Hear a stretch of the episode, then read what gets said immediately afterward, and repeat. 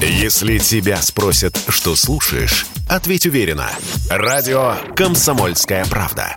Ведь Радио КП – это самые оперативные и проверенные новости.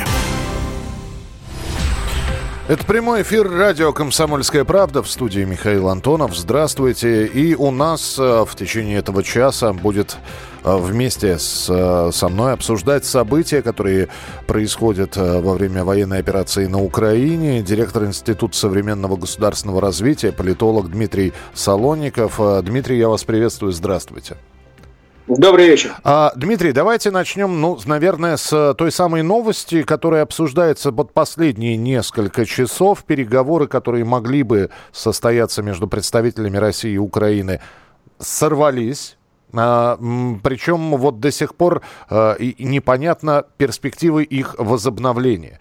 А, офис президента Зеленского а, сообщил, что были поставлены неприемлемые условия, но спустя буквально там час поступил опять же из офиса Зеленского сообщение о том, что Киев по-прежнему, в общем-то, не отказывается от переговоров. В какой стадии сейчас, по-вашему, это все находится? Ну, мне так казалось с самого начала, что офис президента вряд ли сможет провести переговоры полноценные с Москвой. А, офис президента почти 8 лет вел переговоры о выполнении Минских соглашений. И все, что умеет делать офис президента и официальный украинский МИД, это собираться для того, чтобы поговорить, потянуть время, посотрясать воздух, поугрожать России санкциями, но никаким образом не принимать решения, не брать на себя обязательства, если обязательства приняты, не выполнять их. Здесь было бы то же самое. Задача Зеленского сейчас э, остановить операцию России, посадить всех за стол переговоров и потом 8, 10, 12 лет молоть воду в ступень, ни о чем не договариваться, ну, при этом угрожать России санкциями с помощью Европы или Соединенных Штатов, кто еще уж будет сидеть за этим столом, э, давить на Россию. Никаких обязательно себя не брать, ничего не выполнять, никаким образом не идти на э, какие-то совместные решения. Это задача, которую офис Зеленского ставил э, перед такими переговорами. Главное остановить сейчас ту операцию, которую проводит Россия, и заставить Россию вернуться к ситуации 23 февраля, а еще лучше 20 февраля. Э, вот, вот заявление Министерства обороны Российской Федерации. После отказа Киева от переговоров всем подразделениям дан, дан приказ развивать наступление на всех направлениях. И вот мы сейчас переходим к третьему дню военной операции. Э, находятся эксперты, аналитики, люди, которые, которые ожидали больших результатов за эти три дня ну, не парада в Киеве, да, но тем не менее. А, а вот вы как оцениваете развитие военной операции на Украине сейчас? Я не возьму на себя оценивать военную операцию, я не военный специалист, и я ничего не готов сказать по поводу того, как прорывать эшелонированную оборону, как выбрасывать десанты. Я не человек под погонами, поэтому не могу ничего сказать по этому поводу. Хорошо, а, тогда про экономические санкции. Мы понимаем, что военные а, а, войны, хотя стараемся не использовать это слово, но да, военная операция на Украине, но войны есть информационные, войны есть экономические, войны есть спортивные, есть кибервойны. Вот здесь администрация президента России фиксирует постоянные кибератаки на сайт Кремля. Есть фейковые войны. Какая из этих войн войн опаснее для нас? Ну, для России, конечно, уже много лет опасна информационная война. Начнем с того, что Советский Союз проиграл прежде всего информационную войну, когда э, показывают демонстрируемые по телевизору картинки э, туристического сезона в Европе, э, прекрасные картинки для э, рекламы западного образа жизни, полностью сломали мировоззрение людей, живущих в СССР. Э, граждане бодро проголосовали за развал своей страны. Э, последствия в 90-х все ощутили на себе. Сейчас именно эти последствия определенным образом э, подлежат пересмотру в рамках той операции, которая э, идет на Украине. К сожалению, да, у России много что получается с точки зрения военных операций. Мы видели прекрасные военные операции в течение последних 10 лет. Э, у России что-то неплохо получается с точки зрения организации э, промышленных прорывов по разным областям, далеко не везде, но получается иногда, это правда. Угу. А с точки зрения э, рекламы, с точки зрения пиара Россия периодически проигрывает. И сейчас, на самом деле, тоже, конечно, для России не лучший информационный фон, э, как за рубежом, так, к сожалению, внутри страны. А почему? Это чем испорчено это реноме? И, э, ну, хорошо, у нас нет своих ферм ботов, вот так, такой термин, да, что целые фермы ботов работают на то, чтобы каким-то образом фейк э, изготовить, выбросить его. А мы уже с, с несколькими такими яркими примерами, когда брала, бралась какая-то хорошо сделанная заставка из компьютерной игры и выдавалась за атаку российских истребителей, и все это преподносилось в том числе и в западной прессе, и самое главное, принималось на веру. У нас нет таких э, ресурсов, мы просто мы, мы немножечко отстали в этом? Нет, мне кажется, что технологически-то здесь ничего хитрого и сложного нет. А, деньги используются по-другому, наверное, не сильно эффективно. Не привлекаются специалисты, которые могли бы это решать. Задачи решаются там по старинке. Давайте будем петь под гармошку наши песни, плясать с медведями и рюмкой водки, и все будут нас любить. Ну, нет, конечно, это все далеко не так делается. В этом отношении проигрыш России э, в демонстрации себя даже в ближнем зарубежье был виден. Собственно, э, ситуация на Украине была проиграна э, в 90-х, начале 2000-х годов, когда никакой э, внятной информационной политики на Украине не проводилась. Попытка договориться с олигархами, таким образом решить вопрос взаимоотношений России с Украиной, ну, привели к тому, к чему привели. Население Украины смотрело куда угодно, только не в сторону России. Вот эти технологии, которые у нас не поставлены Технически у нас нет вопросов э, сделать и атаку ботов, и сделать ферму по выращиванию информации, э, сделать систему э, качественного распространения информации. Все это можно было бы сделать. Видимо, люди, принимающие решения о информационной политике, вот такие технологии не используют. А, к сожалению, пресс-конференции – красивые, э, что Министерство обороны, что Министерство иностранных дел в сегодняшнем э, информационном поле ничего не решают. Ну, хорошо, боремся как можем. Например, э, с закрытием страниц средств массовой информации в социальных сетях мы ограничили, значит, ввели ограничения и по скорости, и по контенту Facebook, Instagram. Это, это нормально, это адекватная мера?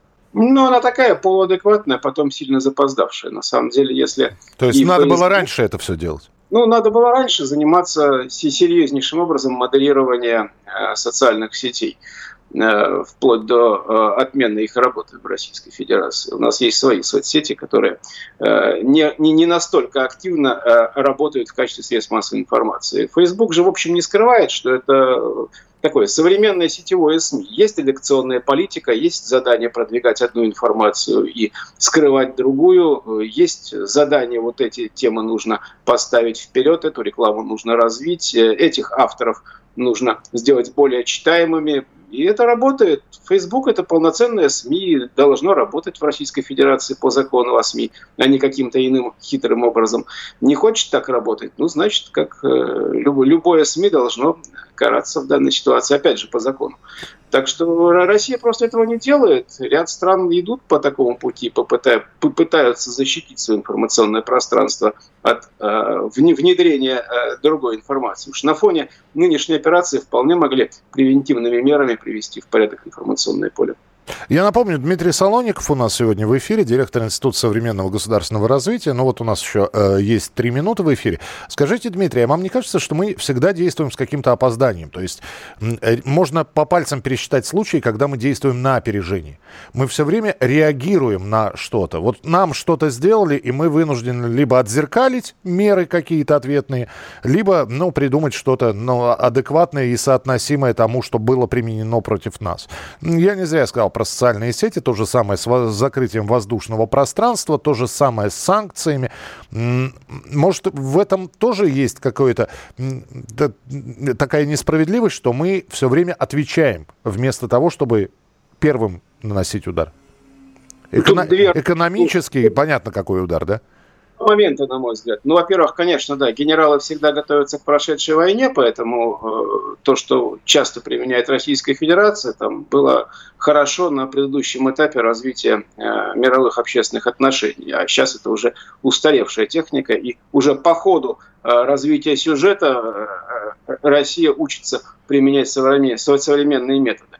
Это, это, это да, это первая характерная вещь. Что касается противостояние с э, условным коллективным Западом сейчас, мне кажется, что ну, первыми вводить э, ограничения против западных стран, наверное, не нужно было, но быть готовыми вводить их молниеносно по там, щелчку пальца, ввели санкции против России, не обсуждать сели, а что бы мы могли применить, а тут же подготовили Э, введение в действие уже прописанных планов, вот это нужно было делать.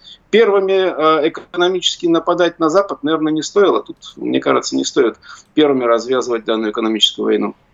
Мы продолжим буквально через несколько минут. Напоминаю, с нами на прямой связи Дмитрий Солоников, директор Института современного государственного развития. Здесь новости поступили заявления от Министерства обороны России, э, что вчера вечером в ходе эвакуации с острова Змеиной 82 добровольно сложивших оружие украинских военнослужащих 16 катеров ВМС Украины пытались атаковать корабли Черноморского флота. Э, ну и в период атаки, э, значит, была отбита эта атака. Вот. Э, также по заявлению Министерства обороны, киевский националистический режим массово и бесконтрольно раздает жителям украинских населенных пунктов автоматическое стрелковое оружие, гранатометы и боеприпасы. И вот об этом мы обязательно продолжим разговор буквально через несколько минут. Оставайтесь с нами. Я слушаю радио «Комсомольская правда», потому что здесь самые осведомленные эксперты. И тебе рекомендую. Это прямой эфир радио «Комсомольская правда». И я напоминаю, что с нами Дмитрий Солоников, директор Института современного государственного развития, политолог. И вот э, я процитировал сообщение, официальное заявление Министерства обороны России. Ну, во-первых, пытались пленных с острова Змеиный отбить... Э, катера ВМС Украины, и катера были уничтожены. Вот. И, но я сейчас с Дмитрием хотел бы поговорить вот по поводу этого массового и действительно бесконтрольной э, раздачи оружия, и главное, что никто не скрывает, есть видео, когда действительно показывают, как с грузовиков прямо вот выдают стрелковое оружие, ну вот по заявлению Министерства обороны гранатометы и боеприпасы, и более того, еще одно видео, причем снятое именно украинцами, очевидцами из окон своих домов, когда они снимают двор, а во дворе разворачивается, значит, вот какой-то артиллерийский наряд такой. И э, вот это как все оценить? Это, это паника, это попытка прикрыться мирным населением, это попытка вовлечь а, в военное противостояние тех людей, которые, может, и не думали никогда в своей жизни, что им придется автомат Калашникова в руках держать. Мне кажется, здесь несколько моментов. Но попытка прикрыться мирным населением используется террористами во всем мире, и ничего сверхъестественного здесь украинский режим не придумал. Там, размещать э, центр ПВО на крыше школы, этим занимались все террористы, которые могли. Точно так же из сектора газа обстреливают э, города Израиля. Э, точки обстрела ставят или на крыше детских садов и школ, или рядом с ними, для того, чтобы как можно больше жертв было, а потом показывать несчастных детей, которые пострадали в результате уничтожения этой системы ракетных обстрелов. Ну, в общем, э, методы этих террористов теперь применяют украинские вооруженные силы. Никоим образом это их не красит. А что касается раздачи оружия населению, мне кажется, тут сложная ситуация. Во-первых, это говорит о том, что создать системную народную оборону, даже если украинский режим это хотел, и даже если кто-то был готов в нее войти, Украина не в состоянии. Да, мы вспомним, как э, в сложных ситуациях формировались там народные дружины или формировалось народное ополчение в Советском Союзе во время Второй мировой войны. Просто так оружие никто не раздавал никому. Это были системно организованные воинские части, да, куда можно было записаться практически любому желающему, но там были командиры, там были люди, которые имеют соответствующее образование, они строились по принципу регулярных воинских частей, соответствующим Э, подчинением, с соответствующим э, управлением. Здесь все не так, здесь это создать не в состоянии, давайте там раздадим оружие всем, кому не жалко. А дальше люди берут это оружие. Кто-то берет для того, чтобы заниматься мародерством, грабежом и насилием. И, к сожалению, мы видим, что такие случаи на Украине происходили и раньше, сейчас их будет больше. Вообще распространение э, оружия среди э, мирного населения, среди гражданского населения на Украине зашкаливает. Там нигде в Европе такого нет. А сейчас его будет еще больше. С другой стороны, конечно, люди боятся, боятся тех же самых убийц, насильников и бандитов, которые могут к ним прийти. Кто-то берет оружие для того, чтобы защищать свой дом, для того, чтобы если вдруг придут э, к тебе домой пытаться ограбить жену, детей, у тебя было чем э, себя защитить. Люди реально боятся, поэтому, да, оружие берут. Далеко не все его берут для того, чтобы воевать с э, Россией. Я просто я понимаю, я понимаю, что когда-нибудь это закончится, и в итоге окажется страна наводненная, ну, будет просто действовать черный рынок торговли оружием которые да, можно, этом... которые можно будет приобрести там а, за несколько, ну, в, в зависимости от степени их сохранности и боеспособности, там за, за несколько тысяч. Да, да. Вопрос в том, что теперь любой, э, любая власть, э, любая система управления столкнется с тем, что это оружие у населения нужно будет каким-то образом изымать. Сначала раздали, а, а, а дальше-то что? Да, ходить по квартирам искать, э, у кого в шкафу спрятан автомат, ходить по избам, смотреть, где закопан гранатомет, очень интересно будет. Либо, так либо это... как в Чечне, вы помните, 20 лет назад было объявлено такое, ну, э, приносите, сдавайте вооружение, ну и там неплохие арсеналы собирались около милиции местной. Ну, какие-то собирались, какие-то не собирались. Это такая же проблема. Ну, на самом деле, э, в Чечне, где культура ношения оружия, в общем, была, и на Кавказе она была, есть до сих пор. Это тоже проблема, но уже для Российской Федерации. Там не будем э, одну тему с другой смешивать. Но проблема наличия оружия на руках э, на Северном Кавказе, это да, проблема, которая в России есть. Но там-то это действительно нек, некие, некая отдельная территория, где подобная культура существует. Э, России ее нужно решать, но это никак не связано с Украиной. На Украине это оружие будет везде, не в какой-то отдельной территории, а по всей стране разбросано. И теперь, да, его собирать будет крайне сложно. Э, еще раз, какой власть? По поводу тех, кто не хочет воевать, ну вот говорят, что складывают оружие. Вот защитники острова Змеиный, про которые я уже упомянул в сообщении Министерства обороны, я напомню, что по словам президента Украины Зеленского. Два дня назад он сделал в ночи заявление, что все защитники, их было 13 человек, по словам Зеленского, героически погибли. Но выяснилось, что их не 13, а 82, и они э, не героически погибли, а просто, в общем-то, э, добровольно сложили оружие и сейчас находятся... Причем есть видео, как и, и э, их эвакуируют с острова Змеиный, их привозят, значит, э, э, и расселяют в таком полуказарменном помещении, оказывают медицинскую помощь. Э, Вячеслав Володин объяснил, почему украинские военные складывают оружие. Э, я процитирую.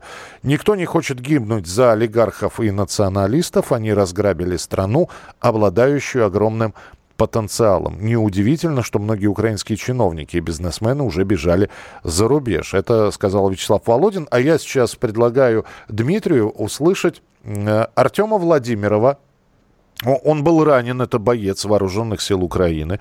Он служил в украинской армии по контракту, добровольно сложил оружие. И вот что Артем Владимиров сказал. Это коротенький такой его монолог. Мы сейчас услышим, пожалуйста. Я Владимир Артем Витальевич. Живу в Луганск, э, Луганской области, станично район. До этого я, до 2014 года я учился. Пошел на срочку с 16 по 18. Потом с 18 по 20 я сидел дома, работал на работе э, госдерне, отработал там два года, поженился, переехал до жены и подписал контракт я с 20 э, марта 2020 года. Э, подписал контракт, потому что хотел обеспечить дом, семью, и я уже сейчас подумал, что я уже жалею, что я подписал контракт. И это уже второй военный, который тоже добровольно сложил оружие. Мы и до этого слышали историю, когда э, мы пошли служить по контракту, нету работы, чтобы прокормить семью. Воевать не хотели. Что скажете, Дмитрий? Таких будет много или, или нет? Ну, то, что многие выбирают службу по контракту нет хорошей жизни, не потому что это приключение и возможность посмотреть мир, а просто потому что нигде больше не платят, это объективная реальность. Это объективная реальность Украины, ну и на самом деле цел, целого ряда государств. Ну и, и у нас была эта реальность абсолютно в, в конце 90-х, в начале нулевых. Конечно, конечно, конечно. Я говорю, что это ситуация там, да, не, не, не ноу-хау э, незалежная. А, но сейчас это так. Вот на Украине, да, для многих семей возможность прокормиться – это если старший мужчина в доме э, пошел служить по контракту. И, конечно, он там служит, э, опять же, не за идеалы независимости Украины, не за то, чтобы э, батальоны нацистов поддерживать в их стремлении прославлять фашистских героев, а служит потому, что ему нужно кормить жену и детей. Будет другое предложение, с удовольствием бы занялся чем-то другим. Ну и в этом проблема, потому что, конечно далеко не все военнослужащие Украины согласны с той идеологией, которая сейчас на Украине процветает. Далеко не всем нравятся факельные шествия, прославление э, фашистских прихвостней и э, периодически возникающие свастики. Вот, вот не, не совсем вся Украина еще пропитана подобным духом. Э, я вот сказал, что мы сегодня услышали уже предыдущего солдата. На самом деле, э, ну вот я сказал про 82 с острова Змеиный. Э, есть и поступают сообщения, что действительно некоторые солдаты отказываются, складывают оружие. Но это, в принципе, и на пограничных пунктах происходило, когда, в общем-то, были беспрепятственно проходили российские военные, не встречая никакого сопротивления. А скажите мне, пожалуйста, пожалуйста, а все-таки, и, и тем не менее, говорят про националистов. А, наши корреспонденты выходят а, с Донбасса и говорят про людей, у которых вот националистические эти идеалы просто засели в голове, и выгнать их оттуда нет никакой возможности. А, таких много? Да, таких достаточно много, потому что на самом деле это проблема во многом создана и э, Российской Федерацией. Э, Российская Федерация не предлагала Украине какую-либо внятную, э, доступную информационную историческую программу. Было впечатление, что это отдано на откуп кому не попадя. Кто деньги заплатит, тот так молодежь и будет воспитывать. Э, кто больше заплатил, те учебники будут печататься. Кто, опять же, смог профинансировать, тот создал летние лагеря для молодежи, где их, соответственно, учат истории, ходить с факелами и сиговать от э, сердца к солнцу. Э, это было много лет. Россия делала вид, что ничего не происходит, никакой внятной информационно-идеологической программы на Украине не было, никакой мягкой силы не применялось. Было ощущение, что договоримся с олигархами, сейчас с ними денежки поделим, и все будет хорошо. Ну, какое-то время это работало, потом перестало. Вот тот созданный пласт идеологической пропаганды, работавший против России долгое время, теперь сработал. Продолжим через несколько минут. Дмитрий Солоников, директор Института современного государственного развития, политолог у нас в прямом эфире. А, продолжим разговор про Украину, ДНР, ЛНР, военную операцию России. Следим за новостями. Я почитаю правду, а не слухи. Поэтому я слушаю радио «Комсомольская правда». И тебе рекомендую. Это прямой эфир радио «Комсомольская правда». Меня зовут Михаил Антонов. И с нами в эфире директор Института современного государственного развития, политолог Дмитрий Солонников. И мы продолжаем разговор э, и обсуждаем новости, которые связаны с Украиной, с военной операцией, происходящей, проходящей на территории этой страны. Все о ситуации вокруг всего этого мы также вам рассказываем. Но э, так как Дмитрий у нас директор Института современного государственного развития, я предлагаю сейчас вернуться к независимым ДНР и ЛНР, независимость которых признана Россией. Ну и э, современное государственное развитие этих республик вы каким видите? Скажите мне, Дмитрий. Потому что мы знаем на карте России несколько государств э, непризнанных. И они существуют. Существуют или, или ну, хорошо, да, если мы, например, говорим про э, Южную Осетию, то формулировка такая, частично признанное государство. Нет, ну, частично признанных государств в мире в, достаточно. в мировой геополитике, да. да. Да, их достаточно много. И в Африке есть частично признанные государства, и в Азии. Это такая, да, нормальная на самом деле ситуация, ничего уникального здесь нет. Вопрос в развитии, вопрос, какие планы для развития этих территорий могут быть. Мы видим, что там Осетия развивается своим путем южной, да, Абхазия своим путем. На самом деле сказать, что Абхазия развивается как такой флагман на э, Кавказском регионе, ну, наверное, пока нельзя. Вопрос, какое будущее будут видеть сами эти республики для себя. Они не включены в состав Российской Федерации. Это не Крым и не Севастополь, куда Россия вкладывает миллиарды э, и строит там инфраструктуру. Пока что в любом случае, вот аналогичной политики, как была с Крымом и Севастополь, для ДНР и ЛНР, конечно, не будет. Все-таки другая совершенно юрисдикция. Но договариваться о совместных проектах, договариваться о том, что там будет восстановление промышленной инфраструктуры, будет восстановление добывающей промышленности, отсюда появятся рабочие места, отсюда появится э, налогооблагаемая база, будет формироваться бюджет таких государств. В общем, вполне логично. Э, конечно, для всей Украины э, вот именно Донбасс и Луганск были территориями, которые производили большой, большой процент в ВВП Украины. Сейчас э, этот процент останется только для самих Донбасса и Луганска. Так что шанс, что они смогут, если восстановится этот маховик работы региональной промышленности и появятся рынки сбыта, а теперь это облегчено, потому что совершенно легальные торговые отношения с Российской Федерацией установлены, через Российскую Федерацию можно будет торговать и с партнерами Российской Федерации. Э, шанс, шанс на восстановление есть достаточно большой. Но при этом, конечно, все равно должен быть мир на этой территории установлен. Потом появятся инвестиции. Ну, и учитывая, что 8 лет войны, это какой был отток населения? 8 а, лет войны – это какое количество людей отвыкли от мирной жизни а, и стали военными, иногда вовсе не по своей воле. Ну, вот что сейчас происходит на Донбассе. Никита Макаренков, корреспондент «Комсомольской правды» Донбасс у нас в прямом эфире. Никит, приветствую. Как обстановка? Здравствуйте.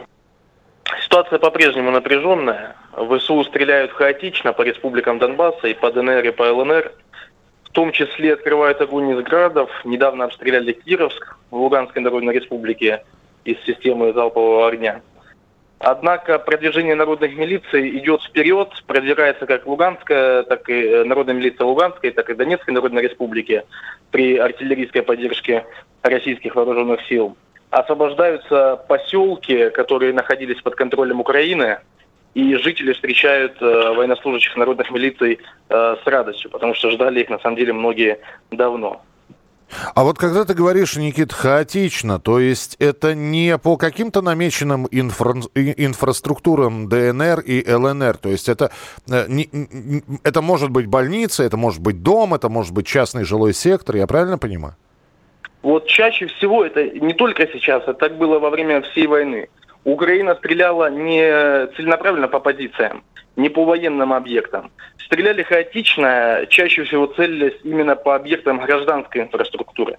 Это больницы, школы, садики, котельни, трансформаторные подстанции. Все это делалось и делается сейчас только лишь для запугивания людей, для того, чтобы люди оставались без э, крова над головой, без э, электричества, без водоснабжения и так далее. То есть эта тактика по-прежнему э, пользуются и украинские военные сейчас.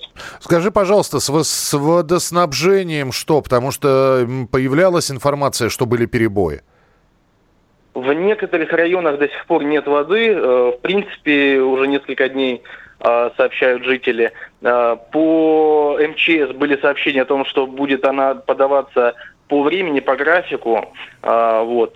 Сейчас все усилия брошены на то, чтобы восстановить водоснабжение полностью.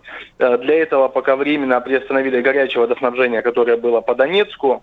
И сейчас все силы направлены на то, чтобы, в принципе, вернуть водоснабжение Э, в штатном режиме в республику. Э, говоря о поселках, которые освобождает народная милиция, хотел сказать, что глава ДНР также обратился к руководителям, к главам тех населенных пунктов, которые освобождаются, чтобы они после освобождения сразу же приступали к к ведению, чтобы все происходило в штатном режиме в поселках, чтобы они подготовили план и сразу же обратились с этим планом по жизнедеятельности э, к тем силам, которые заходят в республику, чтобы они не оставляли свои, свои места, продолжали работать и обеспечивать жи- жи- жизнедеятельность.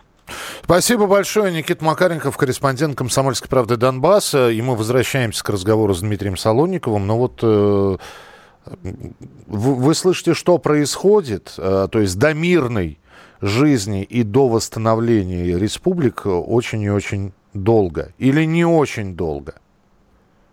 Ну, это опять же это вопрос военной операции, как она долго будет идти. Мы все хотим, чтобы военная операция как можно быстрее закончилась. Это с любой точки зрения, и с точки зрения начала нормального государственного гражданского я, я поясню свою мысль, Дмитрий. Да, это такое ощущение, что я вопрос снова человеку в погонах задаю, а Дмитрий без погон. Нет, я хотел вот о чем рассказать. Э, мы запом... мы... Я помню, как закончилась грузино-абхазская война, и Абхазия объявила о своей независимости. И после этого, спустя, если я не ошибаюсь, 6 или 7 лет после этой войны, я, я оказался в Абхазии, в Гаграх. И что я увидел? Я увидел огромный отель, который назывался Гагра, с выбитыми стеклами. То есть за 7 лет стекла так и не вставили, и его так и не заселяли. То есть вопрос восстановления, вопрос мирной жизни вот о чем. То есть, э, а кто будет вкладывать деньги в развитие инфраструктуры? Это будут кредиты, это, это опять же, это, это наша будет ответственность Российской Федерации. Здесь очень сложный будет вопрос э, решения проблем собственности. Э, как будет решен вопрос тех зданий, тех объектов инфраструктуры, которые будут требовать инвестиций? Э, у них у всех есть сейчас хозяин, да, и как дальше с этим хозяином будет решаться э, вопрос. То, что вы говорите про отели э, в Гаграх, в Сухуме, именно в этом проблема. Они не национализированы, они не являются собственностью Абхазии, и у России нет возможности проинвестировать их реконструкцию. Не, не, некому предложить, не, не, нет партнера по э, коммерческой, по хозяйственной сделке. Э, вопрос очень сложный, вопрос, как договариваться с бизнесом украинским, где представители будут, торгово-промышленная палата или э, Союз промышленников, предпринимателей должны будут эти переговоры вести и выстраивать взаимоотношения между собственниками объектов инфраструктуры для того, чтобы иметь возможность их восстанавливать. Или это на каком-то государственном уровне будет принято решение, что ДНР, ЛНР национализируют всю эту собственность в качестве репарации за принесенный вред. Это юридически будет прописано, и тогда они, как там часть Э, свой, свою часть уставного капитала будут вкладывать в какие-то совместные проекты. Это действительно сложный вопрос. Вопрос собственности будет сейчас самый главный. А, я не буду уподобляться э, господину Нарышкину и говорить о присоединении, ну, потому что, во-первых, это будет э, шкура неубитого медведя и забегание вперед. Но говорят о перспективах, а как о возможных перспективах, вхождения ДНР и э, ЛНР в союзное государство. Вот этот вопрос вы как оцениваете? Ну, смотрите, в союзное государство не вошли Южная Осетия и Абхазия. Вот у них-то возможности для этого уже было достаточно. Но они С... и, у них и пояснения были, почему они не, это не сделали.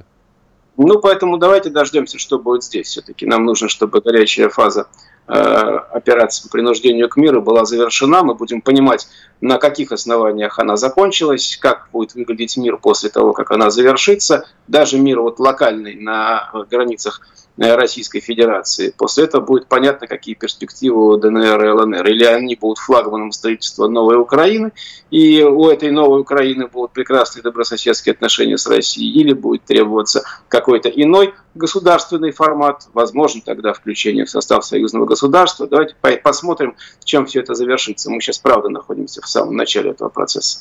Но про ДНР и ЛНР мы поговорили уже, и начали мы наш сегодняшний разговор э, в начале часа э, с от того, э, с того, что переговоры не состоялись. Очень коротко, буквально на 30 секунд. А какой вы видите Украину в будущем? Или, или так далеко вы тоже не заглядываете?